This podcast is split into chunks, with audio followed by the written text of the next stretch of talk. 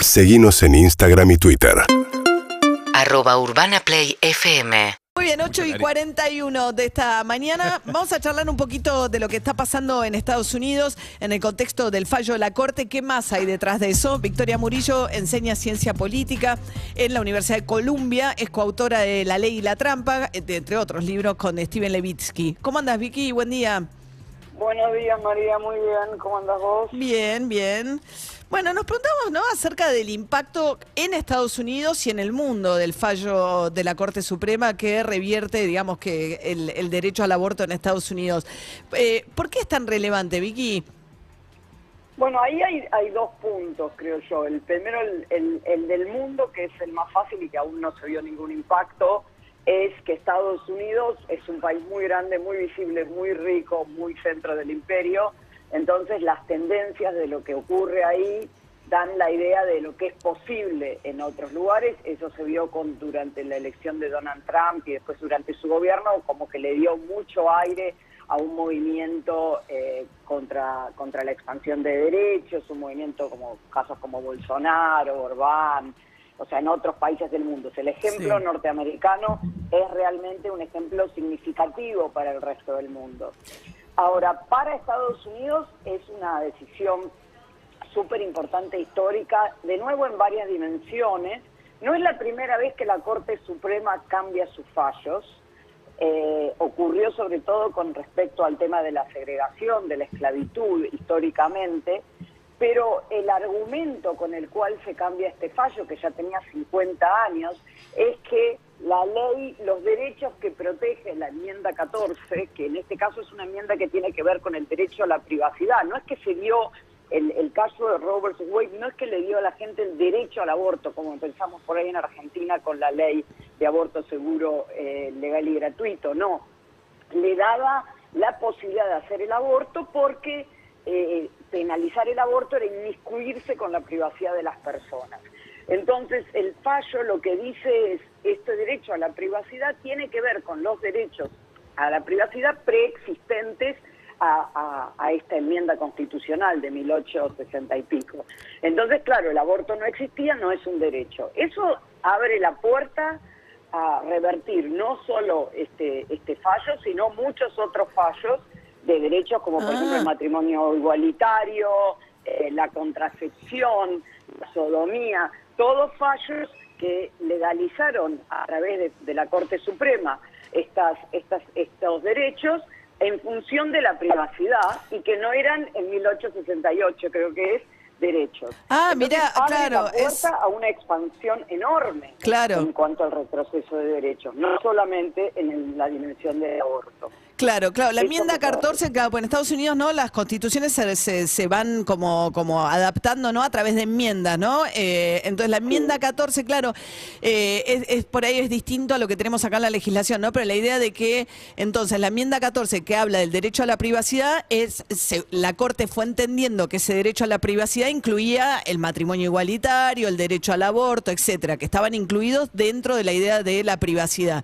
Cuando vos decís la privacidad no involucra el derecho a la- al aborto, eh, podés decir, además uno de los jueces lo argumenta, podés decir al momento en que se hace la enmienda 14 en el siglo, ¿no? Este, en mil- 19. 19, siglo XIX, nos volvemos dos, dos siglos atrás, ¿no? Siglo XIX no, no existían ninguno de estos derechos que ustedes pretenden que están protegidos por la enmienda 14. Correcto. Entonces, depende cómo se interprete a continuación. De hecho, hubo no el fallo mayoritario, sino el comentario de uno de los jueces de la Corte, Clarice Thomas, dice claramente que esto abre la puerta a expandir también a otros a otras áreas. Entonces, en esa dimensión es enorme eh, el impacto que puede Claro. llegar a tener este fallo. El- la otra dimensión que es súper importante, tal vez más de la ciencia política, incluso que desde el derecho, es lo que significó en términos de, de 50 años de ley, que nosotros cuando estudiábamos ciencia política, ¿te acordás María? Siglos atrás nos decían que las leyes es muy difícil cambiarlas después de mucho tiempo, porque ya la gente que se beneficia con ellas sale a defenderlas. 50 años de, de esta regulación obtenida por la vía eh, de un fallo judicial, que es lo mismo que ocurre, por ejemplo, en, en el caso de Colombia, que el aborto se acaba de habilitar a través de un fallo judicial de la Corte Suprema, eh, se da vuelta con otro fallo judicial. Y lo que es interesante es que desde 1973 hasta ahora el Congreso norteamericano no legisló sobre el tema, dado que mucho, en, en- en- en varios periodos los demócratas controlaban ambas cámaras. Ahora es mucho más complicado legislar, pero cuando fue electo Obama, por ejemplo, los demócratas controlaban las dos cámaras y el de presidencia. ¿Por qué no legislaron en ese momento una ley Claro. que garantiza el derecho al aborto? Entonces acá también hay una hay que entender que también un fracaso de, de fuerzas progresistas que Claro. dijeron, bueno, ya está, la Corte tomó la decisión, nosotros nos olvidamos, Y ahora, mientras que las claro. fuerzas conservadoras no tomaron ese mismo camino, sino que decidieron avanzar de a poco con movimientos sociales desde abajo en los estados, con leyes que iban restringiendo a nivel estatal, hasta llegar a este momento. Estamos charlando con Victoria Murillo, es una politóloga argentina que da clases en la Universidad de Columbia, súper prestigiosa allá y nos está dando el panorama súper interesante qué significa para otras, para el mundo, para Estados Unidos y para otros derechos, lo que fue, eh, en realidad no prohíbe el aborto, sino porque, como bien nos está pl- explicando Victoria, lo que ocurre ahora es que cada estado, o sea, eh, puede prohibirlo. Lo que habilita es la posibilidad de que algunos estados, que son las provincias, prohíban el derecho al aborto, ¿no? Básicamente, y un país que va a quedar totalmente partido entre los estados rojos y azules, entre los demócratas y los y los republicanos, con, con legislaciones totalmente contrapuestos en asuntos muy vitales. Sí, lo que, lo que es importante pensar de nuevo, Estados Unidos cuando surge Roe versus Wade, el, el- el fallo estaba dividido entre estados que permitían y estados que no permitían el aborto. Pero lo que es interesante es que esa división no partía a los demócratas y a los republicanos. Cuando estaba el fallo era más o menos la misma proporción de votantes demócratas y republicanos que opon- se oponían o estaban a favor de legalizar el aborto. Y ahora lo que ha ocurrido en los últimos 20, 30 años es que se produce como un proceso de segregación donde los que apoyan el aborto son mayoritariamente demócratas y los que se oponen a la legalización del aborto son mayoritariamente republicanos. Es un excelente predictor, si la gente dice su opinión respecto al aborto, de saber qué va a votar. Entonces ahora los incentivos de los partidos políticos han cambiado, porque era un tema que era transversal y dejó de ser transversal. Eh, y un país muy dividido, ¿no? En medio de una guerra cultural también, donde esos republicanos empiezan a cuestionar muchas otras cosas, no solo el, ¿no?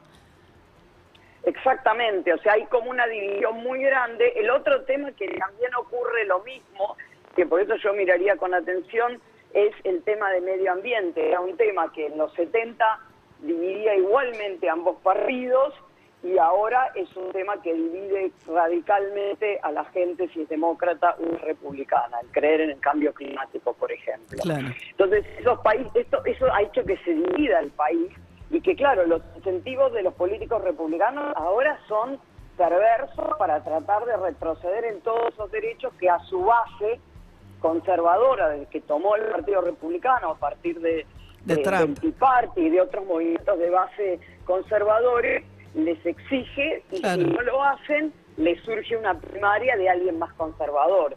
Entonces eso también los va empujando en esta dirección, ¿no? Claro. Porque el que, el que lo que les da miedo es perder la primaria y que haya otro candidato republicano que con un discurso más afín a esas bases tan conservadoras. Vemos un poco acá, todo el cor- la aparición de Milei ha generado todo un corrimiento a la derecha, e incluso de la reta, que estaba más posicionado en el centro, no queriendo perderse ese electorado, prohibiendo el lenguaje inclusivo en las escuelas, ponele. Corre toda la discusión, claro.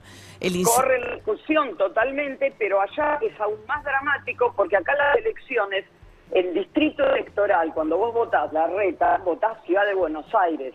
Cuando votás, eh, allá, cuando vos votás los diputados, no los senadores, cada diputado se dibuja el distrito, lo que se llama gerrymander. Y ese dibujo del distrito lo hacen las legislaturas de estatuales, Claro, es por- equivalente a provinciales. Y como los republicanos controlan la mayoría de esas legislaturas desde el 2010, han hecho distritos que no son competitivos Claro. para los republicanos, sino que siempre gana un republicano. Claro, Entonces claro. la primaria se transforma en lo clave. Claro. Victoria Muri- Murillo, profesora de Ciencia Política y Estudios Internacionales, dirige el Instituto de Estudios Latinoamericanos en la Universidad de Columbia en Estados Unidos. Gracias, Vicky. Que tengas buen día. Muchísimas gracias por la invitación. María. Hasta luego. Seguinos en Instagram y Twitter. Arroba Urbana Play FM